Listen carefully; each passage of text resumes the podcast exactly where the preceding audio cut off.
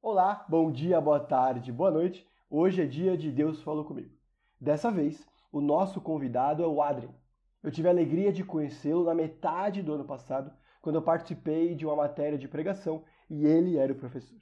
Se eu melhorei em alguma coisa nessa área, o mérito é desse homem.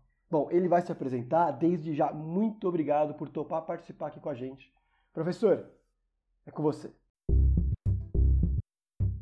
Olá, meu nome é Adrien Balsas, eu sou pastor aqui no Canadá da Igreja Reformada, numa cidade da região metropolitana de Toronto. E eu também sou professor de pregação no Seminário Teológico Servo de Cristo. E é com muita alegria que eu aceitei o convite de compartilhar com vocês a palavra de Deus. Espero que Deus fale ao seu coração. Deus abençoe. Eu gostaria de meditar com vocês no seguinte texto bíblico, Mateus 7, 24 e 27. Todo aquele, pois, que ouve estas minhas palavras e as pratica, será comparado a um homem prudente que edificou a sua casa sobre a rocha. E caiu a chuva, transbordaram os rios, sopraram os ventos e deram com ímpeto contra aquela casa, que não caiu, porque fora edificada sobre a rocha. E todo aquele que ouve as minhas palavras e não as pratica será comparado a um homem insensato que edificou a casa sobre a areia.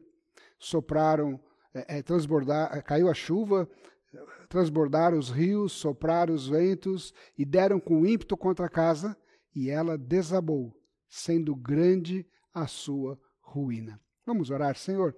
Fala conosco através da meditação nesse texto, que a tua palavra fala aos nossos corações, em nome de Jesus. Amém.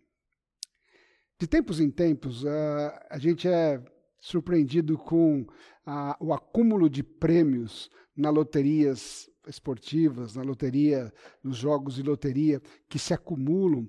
E a gente sempre assiste, quando a loteria acumula, aquelas reportagens típicas, né, das pessoas na fila, tentando fazer a sua, o seu jogo, e o repórter vai na fila e começa a perguntar aquela pergunta clássica para os entrevistados. Se você ganhar na loteria, o que, que você vai fazer com o prêmio? E a gente então ouve inúmeras respostas. O fato é que as pessoas elas apostam sempre com a esperança de ganhar. Alguns apostam mais, outros apostam mesmo, menos, mas o princípio da aposta na loteria né, é, é o seguinte: é o mínimo investimento para uma grande recompensa as pessoas vão investir uma pequena quantidade e elas esperam receber uma grande recompensa. O problema é que na loteria, apenas 0,001% atinge esse objetivo. A maioria perde o dinheiro que apostou. Às vezes, nós levamos a vida assim também. Esperamos grandes resultados para a nossa vida, mas fazemos pouco investimento naquilo que nós esperamos, seja na vida profissional, seja nos nossos relacionamentos e até mesmo na vida espiritual. Muitos homens e mulheres esperam o melhor de suas famílias, de seus companheiros, companheiras, de seus filhos. Esperam companheirismo, esperam cumplicidade, esperam um lar estável, esperam boas notas dos filhos na escola e tantas outras coisas. Entretanto, investem o mínimo na construção desses relacionamentos familiares. Outros esperam muito de suas amizades, mas não dedicam tempo na construção das amizades. E esse princípio se aplica também à nossa vida espiritual. Não é possível desenvolver a nossa espiritualidade investindo um mínimo no reino de Deus, investindo pouco em nosso relacionamento com o Senhor. Muitos dedicam-se pouco ou quase nada na relação com Deus, na vida espiritual, mas esperam muitas bênçãos, esperam o cuidado de Deus, esperam é, é, prosperidade financeira.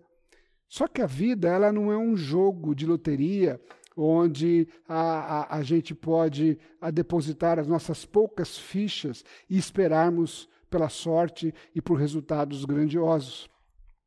Muitos acreditam que o, o cumprimento de alguns rituais seja suficiente para torná-los merecedores das bênçãos de Deus. Mas Jesus ele deixa claro no texto que nós lemos que não é assim que se constrói um relacionamento abençoado com Deus. Não dá para investir pouco, não dá para colocar poucas fichas nessa nossa relação com Deus.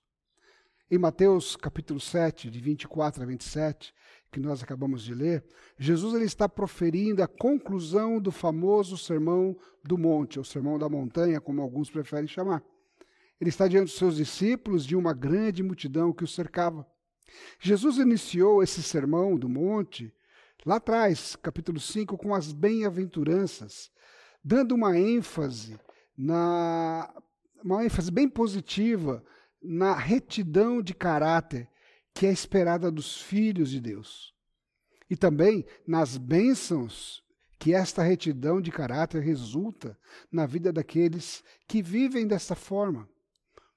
O ensino de Jesus no Sermão do Monte, ele é um contraste muito claro com o ensino dos fariseus, os líderes religiosos, os mestres religiosos da época de Jesus, que enfatizavam que a retidão, a religião, né, a retidão era algo externo, uma questão de obediência de regras, rituais, estatutos.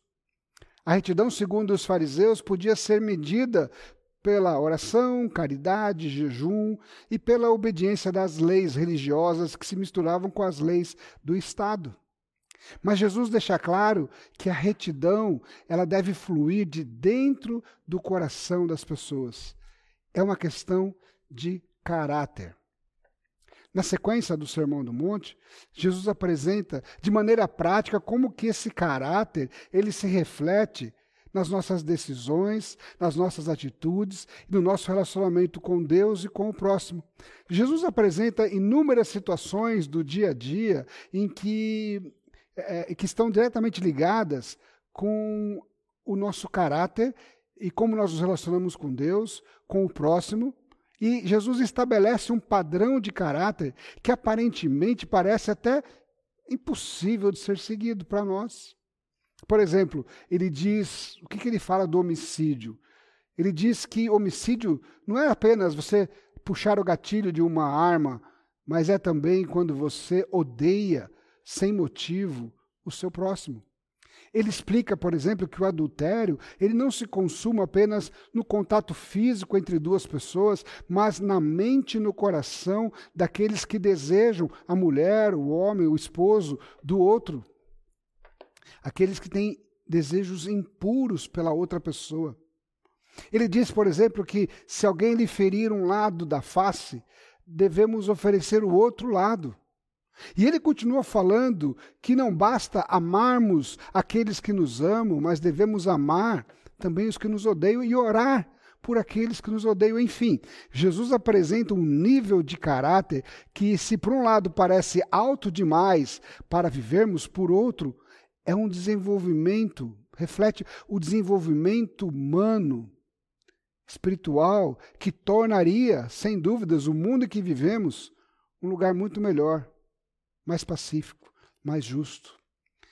No decorrer do Sermão do Monte, Jesus ainda fala das práticas espirituais, sobre confiarmos na providência de Deus, sobre buscarmos a Deus em primeiro lugar. E então, Jesus conclui esse sermão com esta ilustração da casa construída sobre a rocha ou sobre a areia. Ao usar essas duas imagens, de uma casa construída sobre a rocha ou de uma casa construída sobre a areia, Jesus está ilustrando duas respostas, duas atitudes que nós, os ouvintes, poderíamos dar ou tomar diante de tudo que ouvimos no Sermão do Monte, que é essa busca por um caráter aprovado diante de Deus? Primeira resposta seria ignorar os ensinamentos de Jesus e continuar apostando as nossas fichas na sorte, em rituais religiosos vazios, sem significado. A segunda resposta é acolher e praticar os ensinamentos de Jesus e construir uma vida de caráter dos próprio, que é própria dos filhos de Deus e que vai refletir na nossa relação com Deus e com o nosso próximo. os ouvintes do Sermão do Monte, agora eles eram responsáveis por aquilo que eles tinham ouvido e deveriam fazer a escolha. Assim como nós, quando nos deparamos com o ensino de Jesus, com a palavra de Deus, devemos tomar uma decisão. Podemos construir a nossa vida sobre esses dois fundamentos. Claro, a segunda opção, acolher e, e praticar os ensinos de Jesus, tem um preço muito maior do que uma aposta de loteria. Exige de nós um comprometimento com a justiça, com a verdade, com Deus e com o próximo. Muitas vezes implica em abrir mão de coisas em favor do outro, até mesmo às vezes da razão, e dar em vez de receber. Dizer não para algumas facilidades que o mundo nos oferece, pois essas facilidades podem compor, com, é, corromper o nosso caráter. A fundação sobre a qual construímos a nossa casa ou a nossa vida, a nossa casa, no caso, a ilustração ilustra a nossa própria vida, ela é, determina, determina a capacidade de uma estrutura resistir aos elementos como a chuva, o vento, ou de fato a nossa capacidade de enfrentarmos as adversidades que a vida nos apresenta. O alicerce da rocha representa o próprio Senhor Jesus e as verdades que ele estava ensinando. O caráter dos verdadeiros filhos de Deus. Já a areia está relacionada com aquilo que é frágil. A areia estava relacionada à, à base da justiça farisaica, dos fariseus, que o povo conhecia muito bem, porque se baseava em, em, em, rituais religiosos externos. Muitos rituais que, que não são suficientes para manter a pessoa conectada com a fonte da vida. E também, quando nós construímos a nossa casa sobre a areia, sobre essa frágil é, é, estrutura, quando vem a tempestade, nós não temos a força espiritual para resistirmos. Como disse, certamente construir sobre a rocha é muito mais custoso, é muito mais caro, é muito mais difícil, trabalhoso, pois é muito mais fácil construir sobre areia, que não requer muito esforço. Entretanto, tudo o que se constrói sobre areia se acaba. Como as lindas esculturas de areia tão comum no litoral brasileiro, Basta uma onda mais forte atingir as esculturas de areia e elas se desfazem. Aqui em Toronto, aqui no Canadá, nós não temos essa, é, é, essa, essa, prática de fazerem esculturas em areia, pelo menos eu nunca vi. Mas todo inverno aqui existe um festival de escultura no gelo. E eu já fui várias vezes ver as esculturas maravilhosas que os artistas fazem no gelo e que ficam a céu aberto para todos admirarem. E elas são muito lindas mesmo, trabalhosas. Com as temperaturas baixas, abaixo de zero no nosso inverno aqui, as esculturas elas resistem por um tempo, mas basta uma onda de calor para as temperaturas subirem e as esculturas começam a se desmanchar e a se derreter, e tudo é perdido.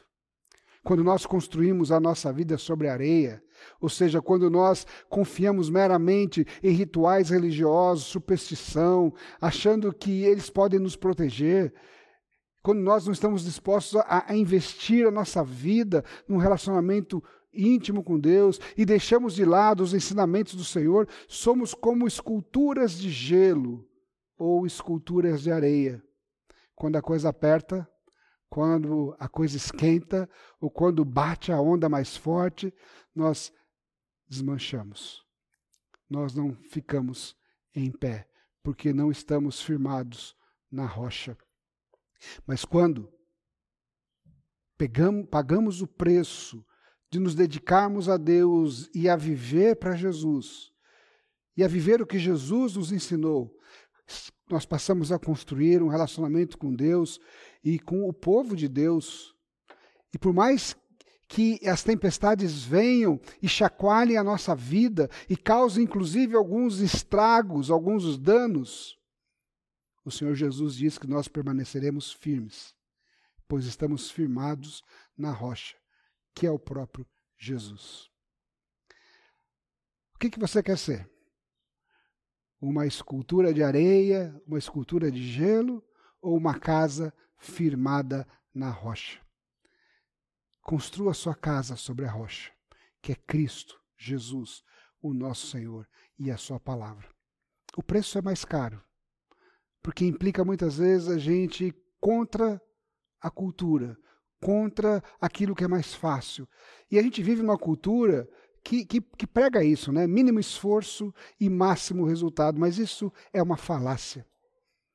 Os resultados só vêm quando nós investimos a nossa vida em busca deles. E se tratando de uma vida espiritual, de uma vida em comunidade, a vida com Deus, precisamos investir a nossa vida na construção da nossa vida sobre a rocha que é Cristo.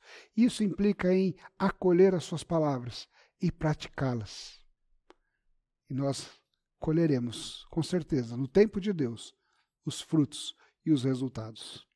Que Deus te abençoe, que Deus te dê a força e a coragem para construir sobre a rocha. No nome de Jesus. Amém.